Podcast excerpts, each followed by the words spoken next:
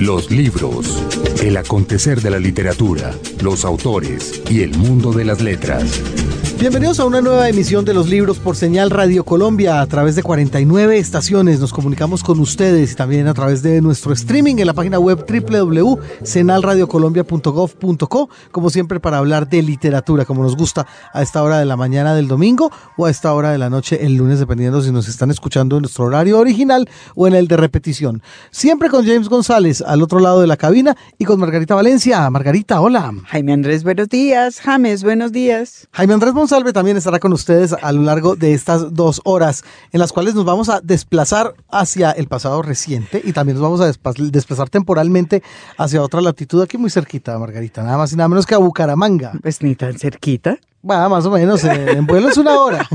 no, estamos a unos kilómetros. Pero es que Bucaramanga nos acogió muy bien hace ya un buen ratito, Margarita, en su feria del libro de la Universidad Qué lugar sensacional. Qué gusto fue volver a Bucaramanga. Usted había ido hace poco, es que yo hace, ratito, no, no, hace mucho rato no iba. Y nos acogieron muy bien, la pasamos divinamente e hicimos un par de entrevistas maravillosas. Y además de eso nos quedamos muy, muy sorprendidos con la fuerza que ha tomado la Feria del Libro, eh, que sucede en la Universidad Autónoma. Además, un escenario precioso, rodeado de verde, de árboles, eh, de construcciones de ladrillo. Eh, estudiantes que hacen la fila con cara de, hmm, vamos a ver a este hombre, a ver qué, pero sin, sin mayores también perendengues, tranquilos. Exactamente. Estuvo muy bien. vimos a Kötzie. Así es, ahora sabemos que es Coetzee. Eh, ya, ya, ya se nos va a olvidar, pero, pero lo vimos. Sí. Estuvimos cerca de él. Casi lo hubiéramos tocado, pero nos dio vergüenza. pero bueno, intentamos tocar al Nobel surafricano. Estuvo en Bucaramanga. Uno de los lujos de, de esta Feria del Libro. Estuvo en Bucaramanga y estuvo en Bucaramanga en una conversación, que es algo que él no hace. O sea que ya, ya estamos viendo que, que le quedamos gustando, ¿verdad? Sí, así es.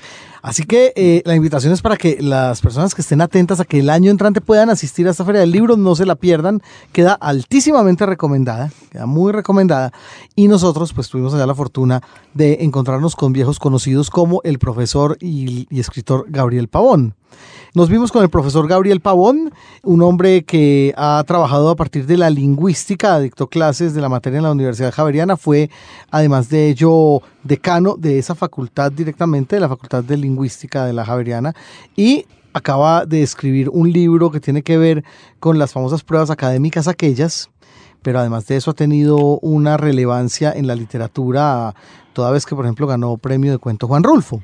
Así que, Margarita... Pero, además tiene un par de libros publicados muy interesantes, eh, que son como acompañamientos para la, para la lectura, lecturas personales de él, de ciertos temas, de ciertos autores, eh, digamos, que podrían ser un poco antologías si no fuera porque hay una introducción eh, interesante de él y además hay una curaduría de los textos, o sea que... Así es. Bueno, Margarita, entonces le invito a que a partir de este momento nos desplacemos nuevamente a Bucaramanga con la entrevista al profesor Gabriel Pavón, pero antes de ello, la nota del editor. La nota del editor. La relación entre los libros y la escuela tiene que ver directamente con el tipo de educación que se quiere impartir. La ampliación de la cobertura de la educación en el siglo pasado dio lugar a una pregunta fundamental. ¿Se debe ocupar la escuela de la transmisión de la cultura más atemporal o más bien de la preparación para el mundo laboral? ¿Formación o información? Los teóricos de la educación en Colombia no dejan de debatir la cuestión, pero en la práctica se ha optado por el camino del medio, quizás con la esperanza de que el destino o la mano invisible del mercado inclinen la balanza.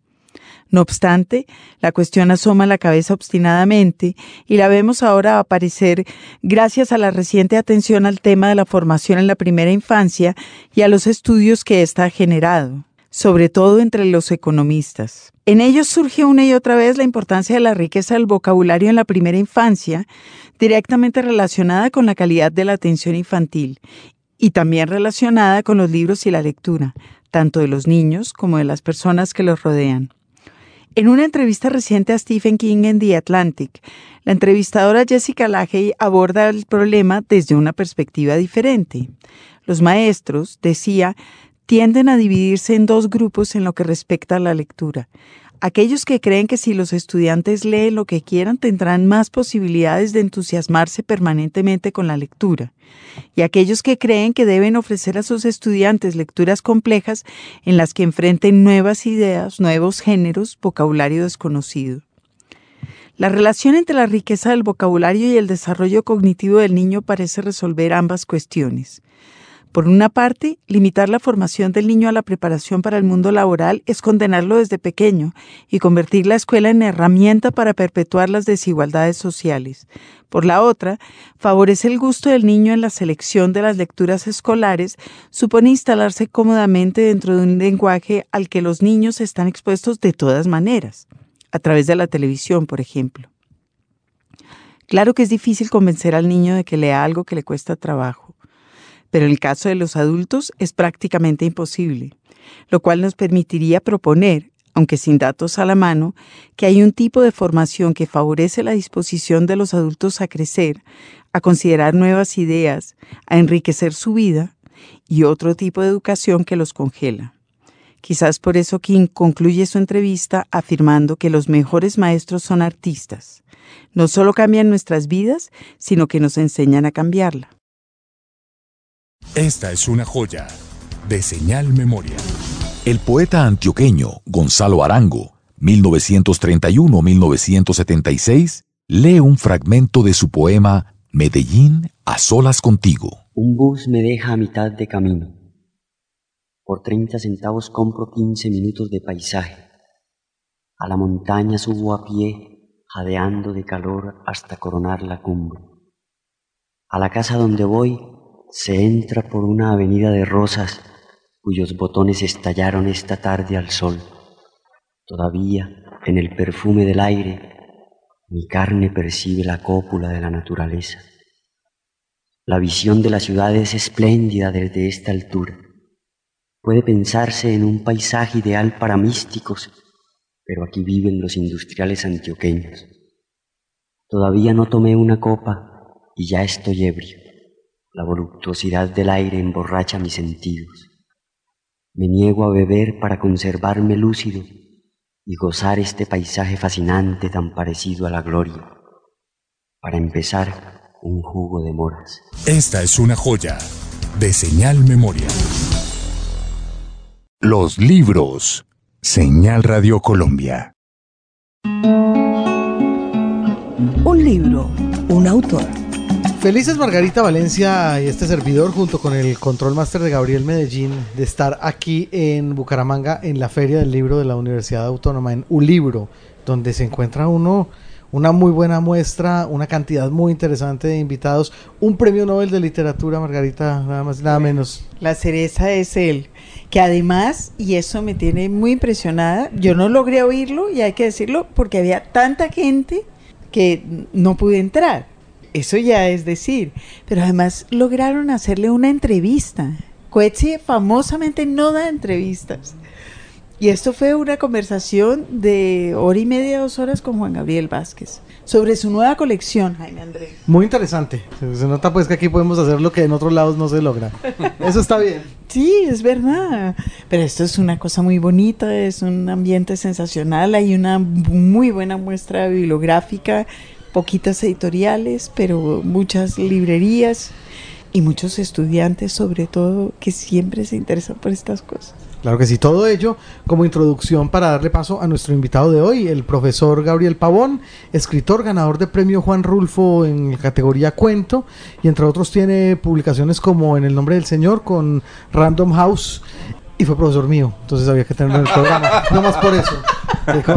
Gabriel, bienvenido a los libros. Muchísimas gracias. Le van a echar la culpa. no, no, no, Gabriel no tuvo la culpa, por supuesto que no, en parte. Me la, la culpa fue compartida, sí. sí, Algo así. Me, pertenece un porcentaje de la culpa. Ah, sí, definitivamente. En ese entonces usted daba clases de lingüística, Gabriel. ¿Cómo se metió usted en, el tema? No, yo siempre quise escribir. Ayer eh, en la presentación que, que tuve del libro le contaba a Gonzalo Ordóñez que que muchos docentes han querido escribir, ¿no? Y naufragan tal vez en la docencia. Y no por el oficio docente en sí, sino por todo lo que está alrededor últimamente de la docencia, ¿no? Los informes, las notas, las reuniones de acreditación, eh, el papeleo, etcétera. Hasta que yo decidí en un momento ponerle punto final, ¿no? A, a la docencia, porque, además para darle ejemplo a los alumnos, yo era profesor de narrativa también después de, Ah, de sí, de señor, claro. ¿no? Entonces yo me veía la mirada sospechosa de los alumnos, ¿no? Y este profesor de narrativa sin nunca escrito ni publicado un cuento. Entonces empecé con un libro que Margarita tiene, me sorprende gratamente que, que lo tengan a manos, La venganza como una de las bellas artes, ¿no? Con base en cuentos de, de, de Onetti, de, de Garland Poe, que tiene un cuento clásico, El barril de amontillado, ¿no? Sobre, sobre la venganza. Y escribí un- una especie de introducción de unas 30, 40 páginas. Eso me dio confianza. De ahí salté a otra antología, El maestro No, en pero un minuto, nada. A ver. La venganza. Porque es, hombre, es un tema. Yo nunca, nunca había leído ni siquiera un ensayo que intentara darle tratamiento literario al tema, como usted hace en este ensayo introductorio, que es, es muy bonito este libro, por el ensayo y por la antología que también es hecha por usted, en lo cual se le sale el maestro. Ah, Sí. mm, ¿Por qué ese tema? No, pero Margarita, usted estará de acuerdo conmigo que es un tema apasionante. Pero La venganza, ¿no? Pero innombrable también. Exactamente, ¿no? Y yo creo que está en la fantasía de todas las personas, ¿no? Que a veces se, se echan a dormir pensando en la venganza del día siguiente, ¿no? Cuando reciben tal vez algunas ofensas y hacen puestas en escena mentales, ¿no? Yo cuando me encuentre a ese o a esa, le diré tal cosa y me responderá tal vez, entonces ripostaré con, ¿no? Entonces me, me, me, me atrajo bastante esa puesta en escena mental que, que está siempre en la venganza, ¿no? Y escribió, fíjese que el otro día oí una conferencia de Jeremías Gamboa, el escritor peruano, en que decía que, por ejemplo, uno nunca puede escribir llevado por el deseo de venganza. ah, ¿Será que no? Él tiene toda la razón porque lo que él sostiene es que uno nunca puede escribir en caliente. Bueno, salen libelos, seguramente, claro. No, pues Margarita, yo creo que uno puede escribir en cualquier temperatura. Bueno, tú sabes, ¿no? Hay venganzas literarias y algunas geniales, ¿no? Sí. Y, y es, es un motor, ¿no? Para, para, para escribir. Obviamente que después esa venganza se diluye y termina uno pues en, en, en otras cosas, ¿no? Yo me acuerdo por ahí de alguna venganza que me gustó mucho de, de Héctor Abad Faciolince. A ver, ¿De, de verdad o, ficcional? en la vida real. Ah, ya sé cuál, la de... ya, ¿La de Efraín Medina? Efraín Medina, a mí sí, no me gustó. ¿No? Yo lo he hablado con Margarita, no. Ah, lo- ¿verdad? Algo que tuvo que ver con la columna y no sé qué. Una impostura por, en internet. Ah, ok, claro que sí, ya, ya me acordé y es cierto, claro que lo hemos... con- ¿Y a usted sí Ah. le gustó? Sí, sí, a mí me pareció que fue una buena jugada, ¿no? Como quien se puede, puede comentar una buena jugada de ajedrez, dejando un poquito ahí pues las, las ¿Qué es lo que usted dice en la introducción? Que lo que es bonito de la venganza finalmente es eso, toda la puesta en escena, la fantasía previa. Sí, sí, sí. Imaginar la Ajá. cantidad de cosas que hay que hacer Claro. para que una venganza sea eficiente. Claro, acuérdate Margarita que hay una cantidad de dichos, la venganza es dulce. ¿A qué remite la dulzura de la venganza? Que la gente paladea la venganza, no se saborea con la venganza. Eh, la venganza satisface previamente. Y muchas venganzas plani- planificadas a lo mejor ni siquiera se realizan, ¿no? Pero la gente tiene esa satisfacción de, de haber preparado tal vez esa obra de teatro, ¿no? Que nunca se ejecuta, la venganza. Aquel que dice que la venganza se sirve fría. Ah, sí, sí, sí. sí, sí. Es un plato que se sirve frío y hay una película por ahí que, que ilustra muy bien eso, ¿no? Una venganza que se hace 15, 20, 25 años después. Claro, eso sí es frío, como el cadáver del enemigo. Se me estaba ocurriendo que, bueno, y usted lo plantea en su ensayo, la venganza como el motor de una historia, Sí, más sí, que sí. como la realización práctica. ¿Usted es vengativo, Jaime Andrés?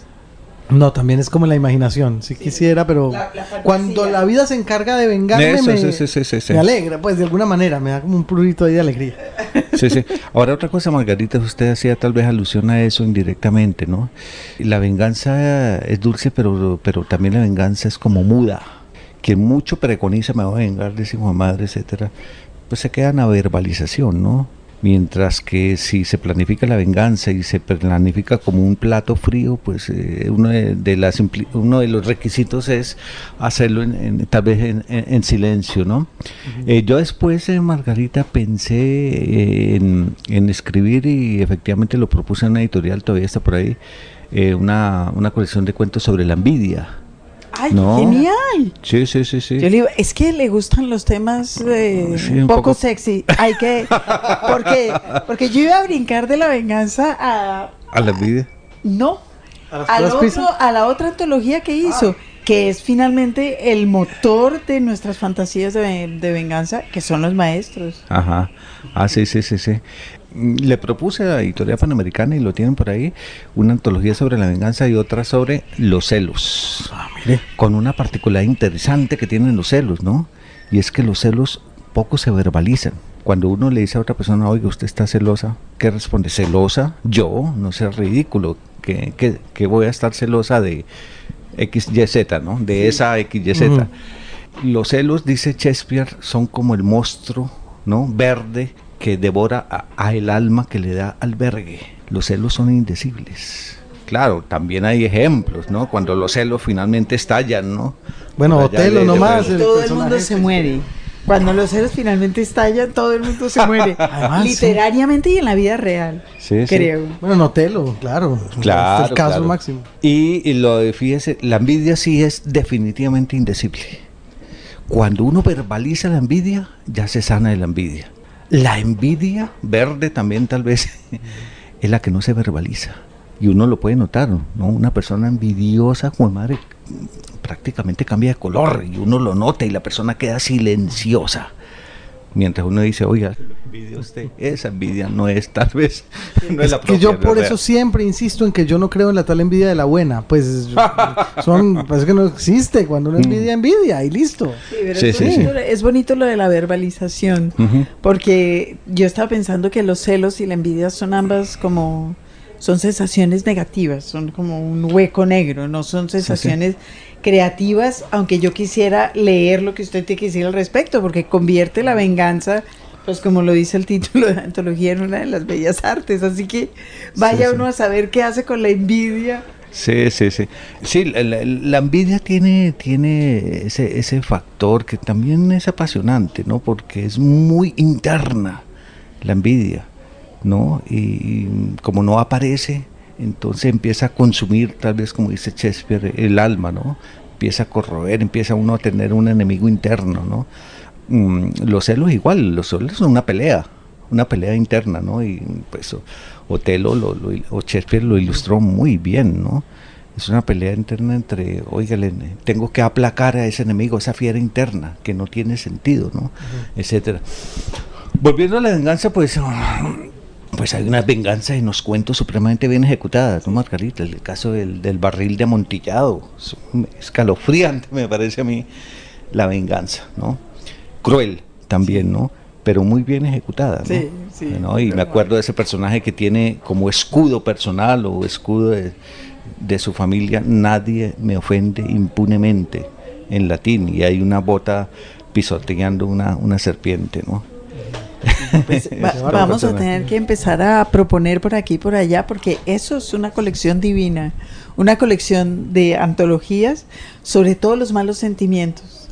Sí, sí, Te- sí, sí, sí. contradiciendo, es decir, el hecho de que no se pueden nombrar con las historias. Ajá, exacto. ¿No le parece que eso es? Sí, y es que fíjese que si, si, si, si hay, finalmente si se literaturiza Claro. ¿no? esos sentimientos, pues eso tiene casi un doble mérito, ¿no? Porque está uno, como lo, lo que hace toda literatura, y es decir lo indecible, ¿no?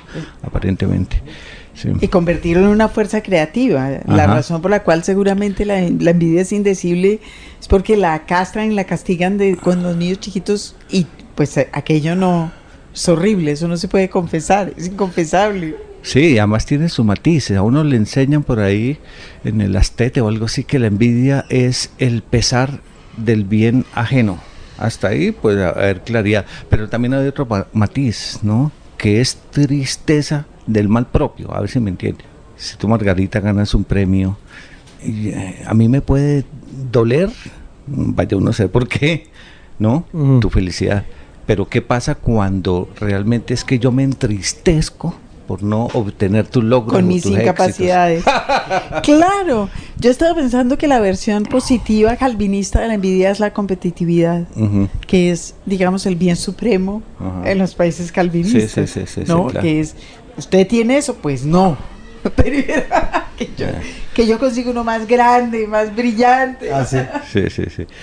Y en cuanto a bueno, la, la antología de los, del maestro en cuentos, pues yo reflexionaba lo siguiente, ¿no? Generalmente los maestros, comillas, no escriben, ¿no? Aunque hay unas buenas sorpresas, sino que le enseñan a los alumnos, entre comillas, a escribir y después resulta que los alumnos se, eh, se van eh, por otras vías y terminan produciendo una cantidad de obra y dice uno, pero eh, ¿en qué estoy yo? Entonces, pues yo en una... Ah, mire. qué Bueno, sí. eso. Ahorita nos estaba. ¿Qué Claro. pasó eso? Nos está hablando de Antonio García. Yo quisiera saber usted en qué, en qué otros alumnos descubrió que usted estaba dejando una, una muy, huella. muy buena pregunta, pues por ahí hay un buen conjunto de estudiantes, ¿no? Eh, Mejorando lo presente. digo. Ay, gracias, Margarita, no creo. Gracias.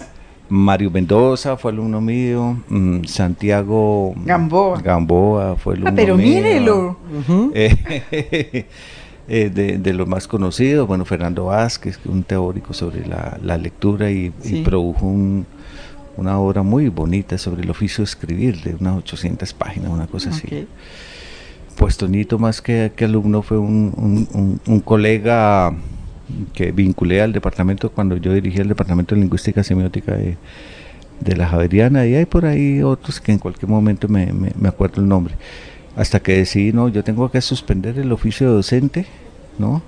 Porque quiero, quiero escribir, entonces me quedo como docente, desafortunadamente, por lo que hablábamos antes, no es por el propio oficio, ¿no? Que merece todo el respeto y el afecto y el reconocimiento especialmente, ¿no? Sino por la, por la energía que, que consume. Y ahora pues estoy feliz produciendo, produciendo libros. Pero fíjese que a usted que le gusta decir lo indecible, en ese texto sobre, que, que es el texto suyo introductorio a la antología del de los cuentos sobre maestros, usted también menciona cómo la docencia está siempre ligada como al tema del sacrificio y cómo los maestros tienen que pasar de agache un poco y, y no pueden. Ahora Sí. pienso que era su, su reflexión. Sí, claro, claro. A veces no, no se dan puntadas sin ideal, sino uno está en, en una crisis y escribe sobre, sobre esa crisis, ¿no? Y, y los libros también, ¿no? Ayudan a esclarecer cosas, ¿no? Yo cuando me meto a escribir sobre un tema trato de profundizar, ¿no? De hacer lo que llaman algunos inmersión profunda, ¿no? Más que cualquier otra cosa, más que escribir historias, tener madurado ese tema como un campo de abono y de ahí surgen espontáneamente tal vez lo- los personajes, ¿no? Y le pasa con frecuencia que los temas le surgen de, de ese tipo de reflexiones personales. Claro. Es decir, yo qué carajos estoy haciendo aquí en vez de estar en mi casa escribiendo, por Sí, ejemplo. Sí, sí, sí, claro. Claro, ese, ese fue un tema que se me ocurrió. Decía que algunos personajes eh, sorprendentemente han sido escritores, ¿no? En algún momento de, de su vida, algunos, eh, algunos maestros, ¿no? Lo fue Borges, creo que hasta García Márquez, lo fue Cortázar, Cortázar lo lo fue fue- en Chivilcoy. Ajá. Pues, pues, García Márquez no sé si fue maestro, pero su, su legado más importante Mm. es la docencia, que es la Fundación Nacional de, de Periodismo y la Escuela de San San Antonio de los Antonio de los Juan Baños. Antonio de los Baños. Él, eh, él pres- cuando presentó, para entrar en el tema de Pisa, hace 20 años él presidió, acuérdense ustedes, Al grupo de sabios. sí, en la comisión de sabios, que le presentó un documento al gobierno de 150 páginas que fue acogido por el gobierno de Gaviria. Ahí estaba Patarroyo, estaba Ginás, ahí estaba eh, Marco Palacios, ahí estaba eh, el doctor Vasco, ¿no? Y el gobierno acogió y dijo, esta es la carta de navegación, ¿no? Y de- fue tomar esa decisión y no hicieron absolutamente nada. ¿no? Se quedó en, en- en- esa carta se quedó en tamaño carta y no hubo Nunca navegación. pasó nada. ¿sí? Y ahora que Colombia ha obtenido los últimos puestos en PISA, inmediatamente se ha alborotado pues el ambiente académico, ¿no? Ese documento fue presentado por García Márquez y se llama Oh, El país al alcance de los niños, que me parece un buen título, ¿no? Tomado de un artículo anterior de notas de prensa de tiempo anterior. Pero García Márquez, eh, en, en ese, en ese discurso que yo voy a citar mañana cuando presente el libro en el, en el Congreso Internacional de, de Lectura y Escritura que hay aquí en Bucaramanga, pues voy a hablar un poco de, precisamente esa intencionalidad pedagógica de García Márquez que no fue eh, indiferente a la pedagogía. Pero para nada. Sí, sí. Que tenía clarísimo, como tuvimos todos clarísimo siempre, porque era parte de la no educación en este país, decirle a uno que era importantísimo educarse. sí, y sin embargo, usted a pesar de, de, que dice que se salió de ahí, eso sigue sigue con una pata metida en el tema de la docencia y pensando muy intensamente en qué está pasando con, la docencia y qué está pasando con la enseñanza en Colombia. Sí, sí, eh, me he notado esa transición. A mí me interesó sorprendentemente para mí eh, las pruebas PISA, ¿no? Porque son unas pruebas son unas pruebas absolutamente distintas a lo que uno está acostumbrado, ¿no? De falso verdadero, opción múltiple, lo, enfrentan realmente a, unos problemas para, para resolver, pero me di cuenta que la gente no lee bien. Bueno, digamos primero para matizar, no lee bien y segundo a veces ni siquiera lee. Entonces se le da al alumno una instrucción de dos líneas y pasan a toda. ¿no? Y yo me he preguntado qué está pasando en nuestra cultura, por qué eh, hemos obtenido el último puesto o los últimos puestos durante tantos años y en tantas pruebas. Comprensión de lectura, los últimos puestos. Matemática, los últimos puestos. Ciencia, los últimos puestos. Educación financiera, los últimos puestos. Resolución de problemas, los últimos puestos. Y lo único que hacemos es escandalizarnos harto, ¿verdad? Sí, o eso sí, nos escandalizamos un furgo. Sí, sí, por un lado. Y segundo, lanzando unas consignas que son eh, irreales, ¿no? Son inaplicables que Colombia, el, el, plan para 11 años es convertir a Colombia en el país más educado de América Latina en los próximos. ah, sí, sí, sí. Me gusta que hubiera soltado la risa, porque es que es eso. Mañana en la conferencia voy a decir, no, Margarita soltó la risa. Lo que comprueba mi teoría. a mí no me eche la culpa. es hilarante la cosa, ¿no? Ridícula. Sí, porque eso significa que un país como Brasil, que nos lleva en 10 años, el país más educado de América Latina, es decir, superando a Brasil que nos lleva una ventaja tremenda. Superándonos a nosotros mismos, sobre ah, todo, con los problemas estructurales. Pero usted vuelve, claro, ahí va uno sabiendo cómo son las obsesiones de este hombre. La lectura. Sí, sí, sí. Claro. Porque es un problema de lectura. Finalmente, sí, sí, sí, Yo, yo tenía un amigo que decía que uno lo único que le enseñan en el colegio es aprender a leer y la regla de tres. Ah todo lo demás. La tabla del 2. la regla de tres es fundamental. ah, sí, no, esa es clarísima. Es la claro, para todo. Sí, sí, sí. Si uno no sabe eso, está perdido. Sí, pero además eh, no hay ninguna estrategia ¿no? seria y realista para que eso pudiera ser una realidad. Es Brasil no va a frenar, como no, para hablar de hacer una analogía con la vuelta ciclística a España. Brasil no va a ser el corredor que frena se baja la bicicleta, se sienta a la vera del camino a esperar que pasen los siguientes corredores. Brasil nos lleva una ventaja tremenda. Argentina, Chile, México, Uruguay, para parar ahí la cuenta, ¿no?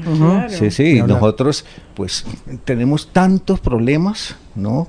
Eh, digamos estructurales que no, no, no, ah, no esa meta es Lo de 10 años es chistoso, eso ya es chistoso. Cuando produzcan una, una meta que sea a 100 años, uno empieza a tomárselos en serio. Pero es que en educación a 10 años, eso no, eso ya es desconocer los problemas de la eh, educación. empezar muy mal, empezar muy mal, porque, a ver, Brasil tiene el 7.5 del interna, Producto Interno Bruto dedicado a la educación, Colombia ni que era la mitad. ¿no? Tendríamos que inmediatamente duplicar el, Producto Interno Bruto dedicado a, dedicado a la educación, ¿no? Empezar a formar gente. Pues eh, eh, tener un plan de, educación que no sea solamente cuantitativo, ¿no? De extender la educación y comprarle no sé cuántas tabletas a, a los estudiantes, sino cambiar algo en lo cual no se habla mucho, que es la mentalidad. La mentalidad, ¿no? Y eso, pues para hacer alusión al librito que tengo sobre Bucaramanga, que se llama La Historia Sentimental de Bucaramanga, donde yo hago relaciones entre la mentalidad y la sentimentalidad. Entonces la mentalidad es un tema que me apasiona porque está relacionado con la ideología, pero no es ideología, con la cultura, pero no es cultura, es la manera de ser. Entonces, ¿por qué estamos leyendo mal? Porque eso tiene que ver con la cultura el atajo, ¿no? De, salir corriendo a ser el primero, a resolver las cosas sin, sin detenerse. Bueno, está relacionado con otras cosas, con lo que Arte llama el placer del texto No, estamos a- en Con una la capacidad para el ocio también, sí, para pararse. estamos para en una inmersos en una cultura del acelere y de la rapidez y del atajo. Entonces hay que ser rico rápido, ¿no? Entonces tenemos cuatro paradigmas, ¿no? El, el- el para, paramilitar, que si le va mal, pues entonces escribe un libro de cómo cerrar gente, entonces se convierte en bestseller. Y no estoy exagerando, ¿cierto? El, el otro el otro modelo es eh, Pablo Escobar, que eso alimentado por los medios masivos de comunicación. Y el nuevo modelo, pues James, James Díaz, ¿no? Rodríguez. Sí, sí, sí, pero, pero mm, otros modelos de que, que- cuesten esfuerzo, Pero ¿no? Ja- no. James es un buen es un buen modelo porque ese es un niño que hasta donde yo entiendo que no sé nada sobre el tema está donde está porque no ha hecho otra cosa que esforzarse Sí, desde sí, sí. que nació, creo. Sí, sí, sí, sí, sí, es de los mejorcitos, ¿no? Pero qué lástima que no hubiera también otros otros modelos, ¿no? De, de, de- de imitación, ¿no? De, de gente que no se enri- Es que James atrae, claro, por varias razones, ¿no? pero también porque eh, si uno se pone a hacer cuenta de los euros en miles de No, a millones mí de no me pesos. cabe en la cabeza el asunto. No, no, no. Digamos, eh, no tengo cómo ocupar pues- esa cifra en la cabeza. Sí, sí, sí. No. Es muchísimo dinero por darle patadas a un balón. Con lo bonito y simpático que puede ser, pero mm, eh, deje ir, la- la- atrae por la ganancia rápida. Pero rápida quiere decir que en dos o tres años ya puede jubilarse. Pero ¿no? eso no tiene que ver también con la incapacidad brutal que tienen los colombianos. No hablemos de hacerse ricos, de sobrevivir. Sí, sí, sí. Pero eh, de lo inquietante es eso, ¿no? Que eh, estamos lanzados a, a tener un éxito rápido. Pues Entonces, un, ese- un plan de educación de 10 años es un quickie.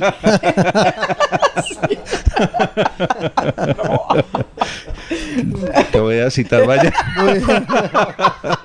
y tú darás las explicaciones del por qué has hecho esa analogía. Momento para que nuestro invitado de hoy a los libros, el profesor y escritor Gabriel Pavón, nos lea algo de su producción literaria. Gabriel, usted nos dirá qué nos va a leer. Les voy a leer entonces un eh, fragmento del libro La venganza como una de las bellas artes, donde habla de los modos de, de venganza. Resultaría una perogrullada decir que hay tantas formas de venganza como vengadores, es decir, como personas se mueven en este mundo. Sin embargo, en ellas podrían discriminarse tendencias vengativas más o menos comunes en su generalidad. Valdría la pena resaltar en ese conjunto las desviaciones, los modos marginales de satisfacer la pasión vengativa. El caso más típico es el del vengador social. Por múltiples razones, el vengador decide desquitarse contra la sociedad entera sin discriminar excesivamente sus víctimas. La producción literaria y cinematográfica ha desarrollado este tema a través de numerosas obras. Por ejemplo, El Cobrador de Rubén Fonseca, para citar solo un caso. Pues es innegable el atractivo que este tipo de patologías ejerce en la narrativa. Los asesinos en serie entrarían a formar parte de esta modalidad. Por otro lado, el justiciero, figura también de cuantioso provecho cinematográfico, aunque se mueve al margen de la ley, es desde cierta óptica un complemento de la justicia, así actúe bajo certezas o intuiciones no legales. El justiciero es equilibrista, frío, objetivo, tiene veleidades de juez, confía en su criterio y actúa, sueña ser un Salomón en todo su poder y su sabiduría, es clandestino y suele ser perseguido. Al otro extremo del justiciero vengador se situaría la venganza contra sí mismo. Este tipo de vengador no es capaz de objetivar su venganza y se autocastiga. Una de las cosas más lúcidas que se han dicho sobre el suicidio la produjo Pavese. Dos puntos. El suicida es un homicida tímido. Parafraseando su pensamiento podríamos decir, el homicida es un suicida audaz. Quizá la diferencia entre ambos sea la capacidad de ubicar al enemigo dentro o fuera del sujeto. Lo mismo hace el vengador. La dirección de su venganza puede abarcar todos los seres vivientes o por el contrario, dirigirse solo al otro que habita en su interior. En tal caso, vengador y vengado son uno. Dentro del ámbito de las perversiones negativas también cabría la figura del vengador que por variadas razones decide, mediante un desplazamiento de carácter metonímico, desviar hacia otro objetivo la dirección de la venganza. Escoges a otra víctima, tal vez a alguien inmediato, allegado o familiar, en todo caso suficientemente débil y al alcance de la mano, para sobre él hacer recaer la furia vengativa que de otra manera pudiera quedar insanamente represada. Chivo expiatorio y cabeza de turco son expresiones que reflejan la tendencia a configurar sucedáneos en el momento de aplacar como sea cóleras vengativas. El otro, lo extraño y lo débil son imanes que atraen poderosamente sobre sí los desvíos vengadores. Otra forma de sucedáneo es la maldición. Debido a su fuerza expresiva, suele sustituir emocionalmente a la venganza, pero también puede ser en sí un primer movimiento vengativo, en tanto que expresa verbalmente el deseo de que le ocurra un mal al que recibe la imprecación. Ya en una segunda fase el sujeto maldiciente puede dejarle al azar o a la providencia o al destino la ejecución del mal o bien asumir ya plenamente la venganza. Venganza y rencor comparten límites. Podría decirse que el rencor es el caldo de cultivo de la venganza. El rencor se incuba, la venganza se ejecuta. El rencor se guarda mientras que la venganza aguarda. Las historias de las venganzas son apasionantes, las del resentimiento aburridas. El resentimiento roe, carcome, rumia, figuras de pasividad o de lenta autodestrucción. En este sentido el rencor es pasivo, la venganza es activa. La figura de un rencor vivo es Pedro Páramo inmóvil, sin ánimo siquiera para la venganza, sentado en cualquier lugar y con una mirada puesta en una lejanía inalcanzable. Dos puntos. Me cruzaré de brazos y Comala se morirá de hambre. Dice ese personaje poco dispuesto a perdonar, pero tampoco a moverse para vengar el agravio. Por supuesto, el no hacer también puede ser una modalidad de venganza pero habría que reconocer que esa forma de inercia es poco apropiada del espíritu vengativo, vengativo caracterizado por ser activo y no dejarle al tiempo y al azar el papel que solo al vengador le corresponde. Esta es una joya de señal memoria. Darío Jaramillo Agudelo, poeta, narrador, crítico y ensayista antioqueño, lee un poema de la serie De la Nostalgia de la nostalgia 7. A los mudos retratos sin aroma y sin aire, construidos con el color exacto que fue siempre el color del pretérito. Agridulce aparición de nombres olvidados, de fechas ya amarillas, de una luna más joven, fotos mentirosas de celebraciones vacuas que no importan. Nunca hubo fotos de los instantes claves del momento justo del amor, del preciso paisaje de las obsesiones. No tengo un retrato de mi abuelo mientras tejía el fique, hablándome con una voz anterior a sí mismo, ni existe foto de las fachadas de una calle que no he vuelto a ver nunca, que a veces creo que solamente la he soñado. Ah, los retratos, construidos con materia de otro tiempo, documentos de un olvido distinto y más certero. Esta es una joya de señal memoria. Los libros. Señal Radio Colombia. Un libro, un autor. Desde Bucaramanga, en la Feria del Libro de la Universidad Autónoma, seguimos aquí en los libros con el profesor Gabriel Pavón. Y ahora le vamos a preguntar por algo que tiene que ver con sus más recientes investigaciones, lo que tiene que ver con las pruebas de aprendizaje PISA. Finalmente quienes sostienen desde otra perspectiva, por supuesto, no en, la, en lo de la educación básica, que los sistemas educativos van por la media, no tienen ninguna cabida para los picos, para las excepciones. a ver, em, a mí me gusta poner PISA porque, eh, bueno, hay muchas críticas y yo mismo ahí en el prólogo no retomo esas críticas a las pruebas PISA, pero no tienen, eh, digamos, esa dependencia con los currículos nacionales. O sea, no, no se puede acomodar. No están preguntando lo que enseñan, sino lo que se aprende. ¿no? y las competencias. Segundo, es una prueba internacional, ¿no? Sí. Y, frente a eso, pues, ¿cuál ha sido la respuesta? Programar el quickly. o matar el mensajero, ¿no? Que es que las pruebas están mal hechas. Ah, eso es No, ah, yo, sí. sí, yo eh, me he Sí. dedicado a estudiar las pruebas PISA y me parece que eh, tienen algunos problemas, pero digamos que es lo mejor que existe ahora. Porque mm, ponen el, el dedo en, en la llaga y con, con unos eh, buenos ejemplos, ¿no? ¿Usted fue profesor universitario cuántos años? ¿20? Casi todos. eh, Casi todos, claro. Sí, en serio, yo empecé desde los 17 años, tengo 60 ahora, eh, y me he estado dedicado a, a- a la docencia de primaria en el Colegio Colombo Hebreo hace muchísimo tiempo, en secundaria acá en el Colegio Caldas, yo fui profesor acá del Colegio Caldas, el Colegio de Lemitas, por allá en Pamplona, Em, en universidad, cuando Javeriana. leí clase acá al excelente periodista. Gracias. Mentira. Eh, también he dedicado, eh, he dictado clase incluso a la otra vez a 17 vicerrectores administrativos y financieros de la O sea que Universidad usted ha padecido toda su vida la mala formación. Sí, sí, sí. claro. cuando uno es profesor universitario, lo único que hace es jalarse las mechas y decir, ¿cómo Sí, sí. me los mandaron así del colegio? Sí, sí, sí, sí. Y si es de bachillerato, igual, ¿cómo Ah. me los mandaron De la así? primaria. Sí, sí. ¿No? Y también he, dictado clase en la Universidad Complutense de Madrid, pues, en los claustros, a, alumnos de programas norteamericanos que mandaban de la Universidad de Marquette en Milwaukee, ¿no? Entonces, tengo más o menos un, un- un panorama y sobre todo, pues ah, no, no, no está muy bien decirlo, pero he sido un poco sensible a- al padecimiento de los profesores que cada vez es, es mayor, ¿no? Está claro que Sí. eso es un tema que lo tortura. los ponen en- no solamente entre la espalda y la pared, sino entre el piso y el techo, ¿no?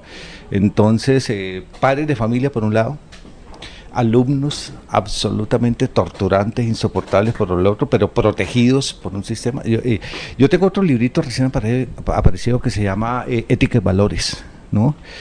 Y donde hablo del bullying al revés.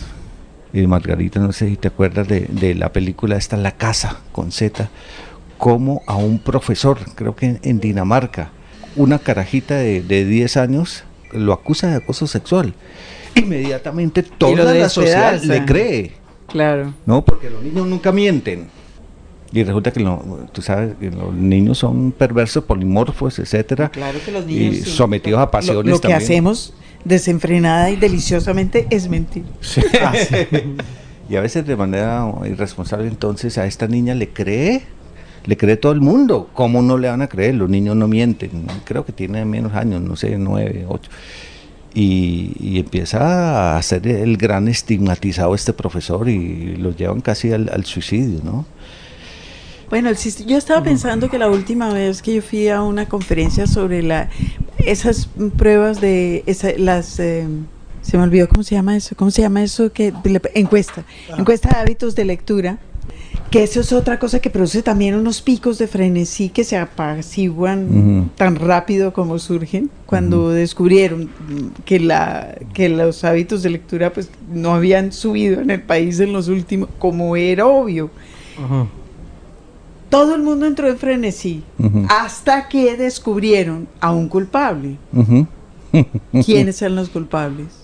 Los maestros. Ajá, Ah, sí. claro, claro, ¿Viste claro. por qué? Ah, pues claro, porque es que los niños sí leerían un jurgo si los maestros les enseñaran, pero es que eso- los maestros son horribles y no les enseñan. Sí, sí. Pe- pensa- pensé mucho en eso leyendo su antología sobre, so- sobre los con los cuentos de maestros, Ajá. claro.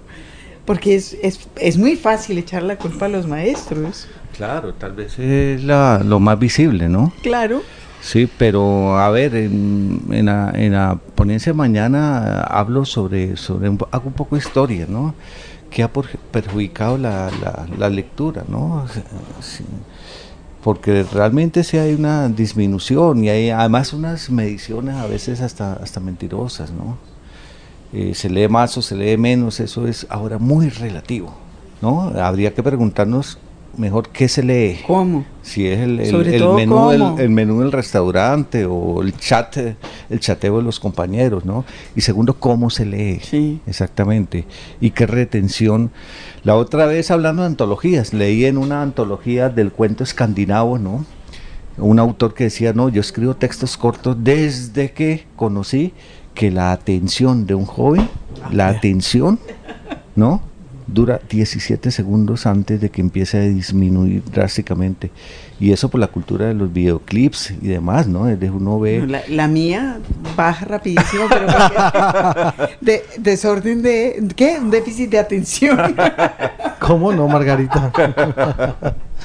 Dame el favor. Jaime Andrés, Gabriel los obliga a leer.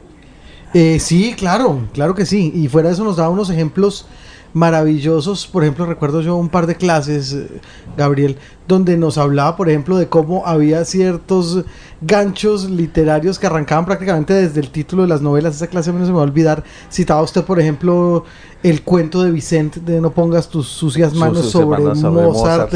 Y así una cantidad de, de lecturas que desde el título ya atrapaban. Eso me, me acuerdo mucho. posiblemente los mejores títulos de una lista Sí. de 150, ¿no? Entonces hacía alguna encuesta. Sí, me parecían que, que, que sí tenían alguna característica, ¿no? Incluso títulos que querrían, querrían decir aparentemente Claro. todo lo contrario. ¿no? Maldición eterna para quien lea estas páginas. ¿no? Maldición eterna para quien lea estas páginas. No pongas tus sucias manos sobre Mozart. Bueno, y los títulos iniciales de Faulkner, ¿no? Mm, eh, si te olvidara Jerusalén, por ejemplo, ¿no? Y a todo, a todo lo que remite, ¿no? Al Salmo 137 y en fin. Son los eh, títulos más maravillosos. sí, sí, sí. Pero yo es que yo me lo imaginaba usted haciendo esas antolo- antologías y pasándose la bomba pensando en lo que usted haría leer a sus estudiantes. Que es lo divertido hacer una antología, ¿no es cierto?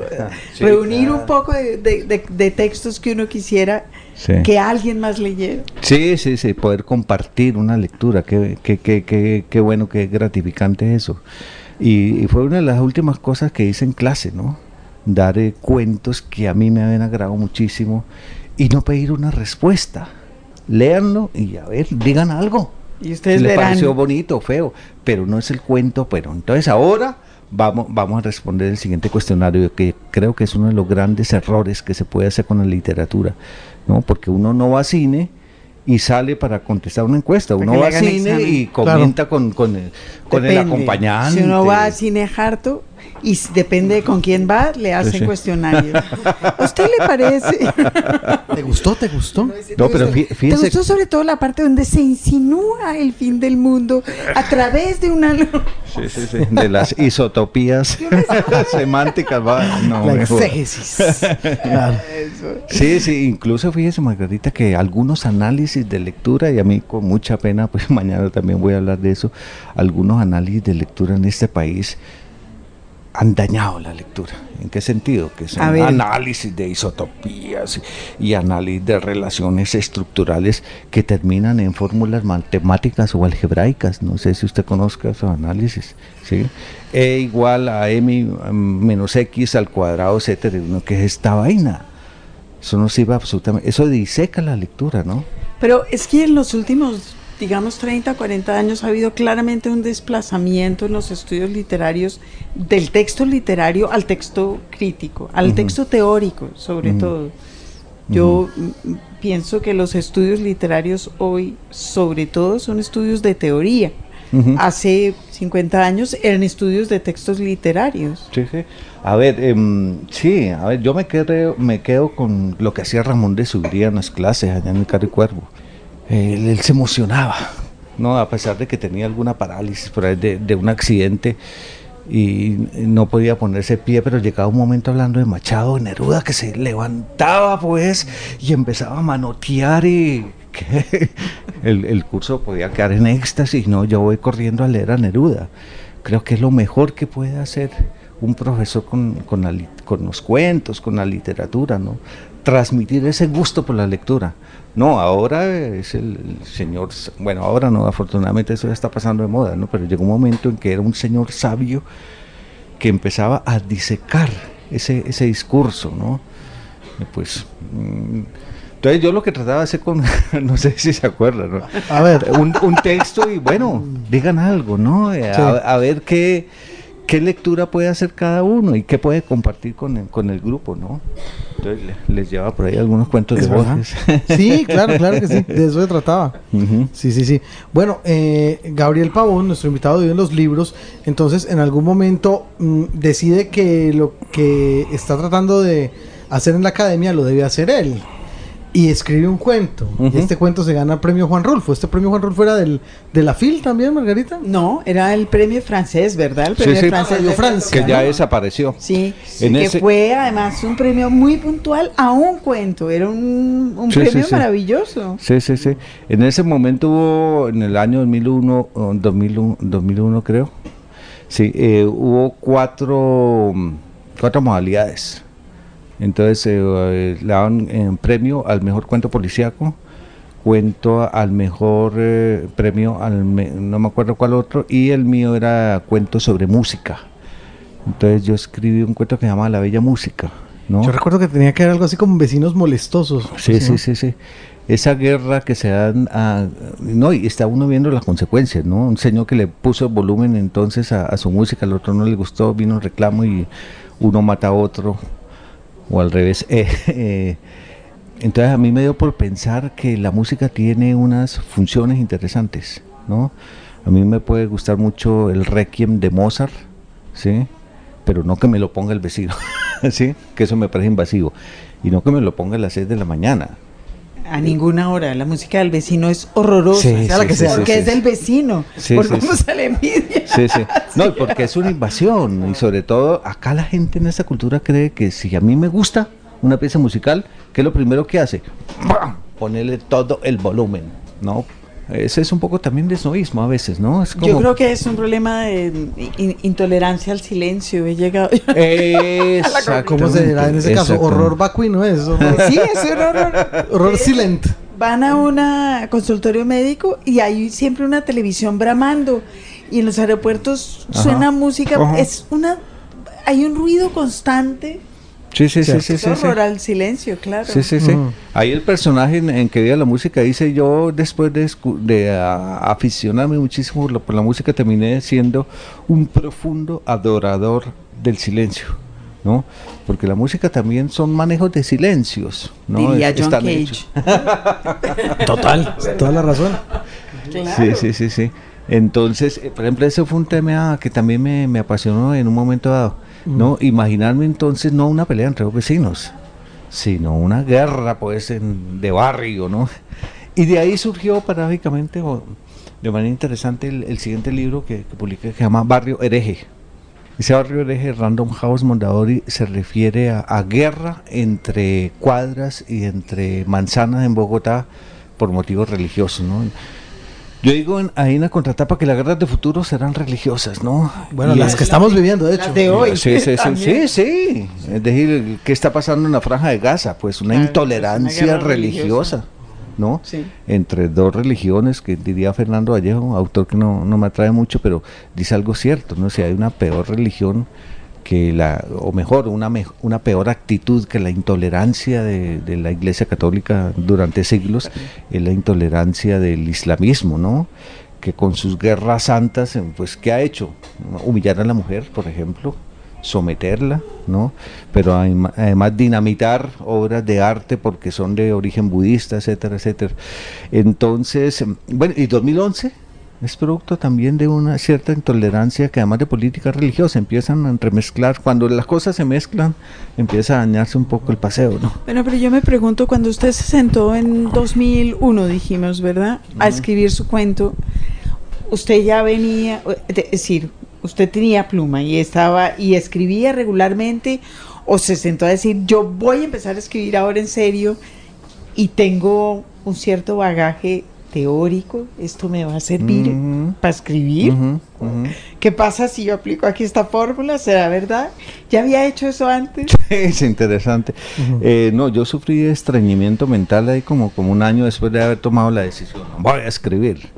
Y mm, como dice García Márquez, ¿no? la realidad es más cerca que todas las teorías juntas. Entonces uno tiene montadito un esquema, una idea supuestamente sobre cómo escribir, pero realmente poco le sirve, porque el tratamiento con las palabras es como todo. Es decir, mm, yo le decía a los estudiantes, ¿no? Eh, ¿Cómo se aprende a, a escribir? Pues escribiendo.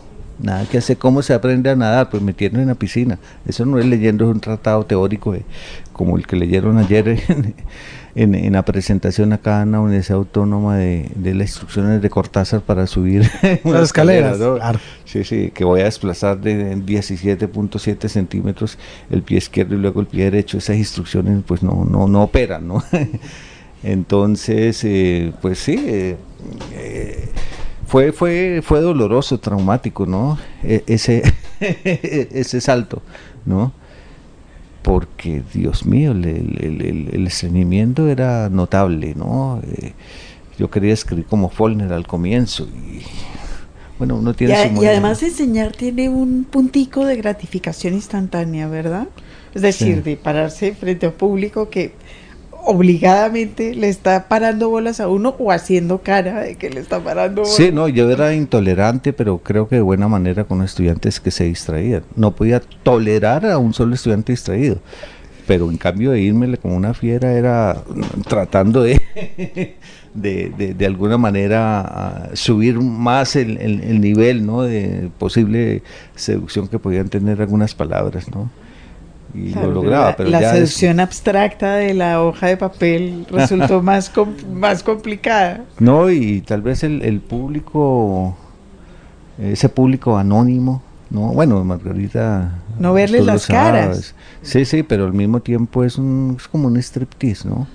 someterse a un público que es anónimo, a veces eh, implacable pues en sus, en sus críticas, eso si uno viene de ser maestro, que es un poco el portador del deber ser literario. Sí, sí, sí, sí. Y aplica muchísimo la autocensura, uno como profesor, ¿no?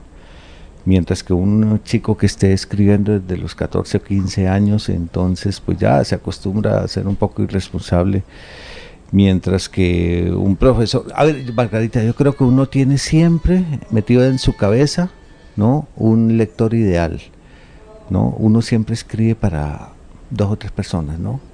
¿Qué dirá de esto mi colega tal? ¿Qué dirá mi amigo tal? ¿Qué dirá Perencejito?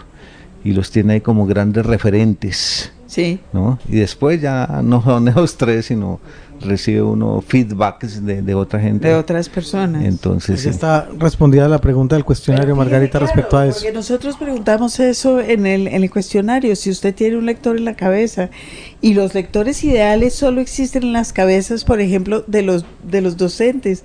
Muy pocos escritores de oficio escriben para alguien que para un lector ideal. Sí, sí.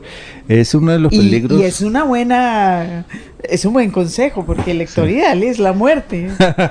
¿No? Sí, sí, o, su correlato, la vida. Eh, a ver, mm, es uno de los peligros de la ausencia, ¿no? Y esa es la fuerte autocrítica al que se somete el docente pensando en sus colegas, ni que eran sus alumnos, ojalá fueran sus alumnos, en sus colegas porque ahí se crea una especie de metadiscursividad, de metalenguaje, ¿no? De, de, de, que me van a aplicar análisis literario que finalmente nadie aplica, ¿no? Que esa es otra cosa que, me parece pavorosa. Se lee de otras maneras. Nadie lee para hacer análisis. No, uy no. ¿Cierto? Pero casi que rotunda. Ya vemos que está desaprendiendo en los últimos sí, sí, todo lo que le enseñó a sus estudiantes.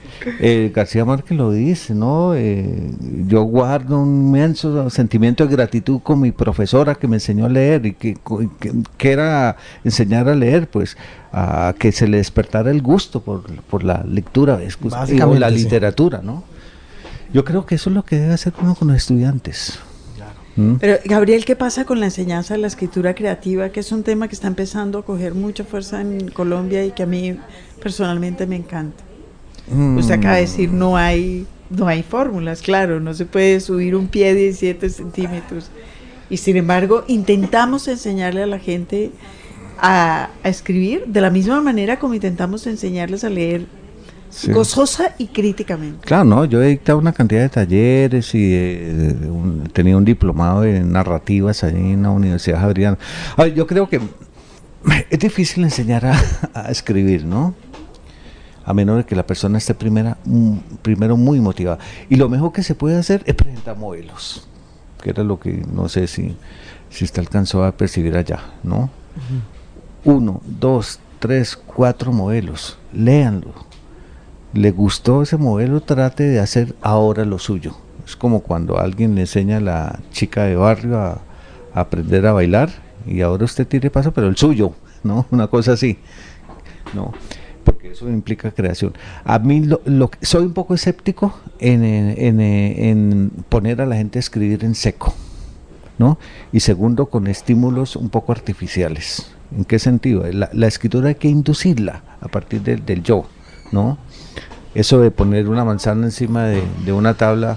Muchachos, describan la manzana, porque hay una respuesta interna, ¿no? De, que se opone a eso y es, pero ¿como para qué? ¿Sí? Ajá. Mientras que, bueno, yo lo hacía tal vez con usted en, en narrativa, Sí. eh, eh, entreviste al, al compañero, vaya a la casa a entrevistarlo, Sí, sí, sí, ¿no? de de acuerdo con el cuestionario Marcel Proust. Y ahí usted va a tener la necesidad de, de escribir, si es que le nace, pero entonces ya es como producto de una necesidad y de una realidad, no es la, la, la manzana de Obregón, ¿no?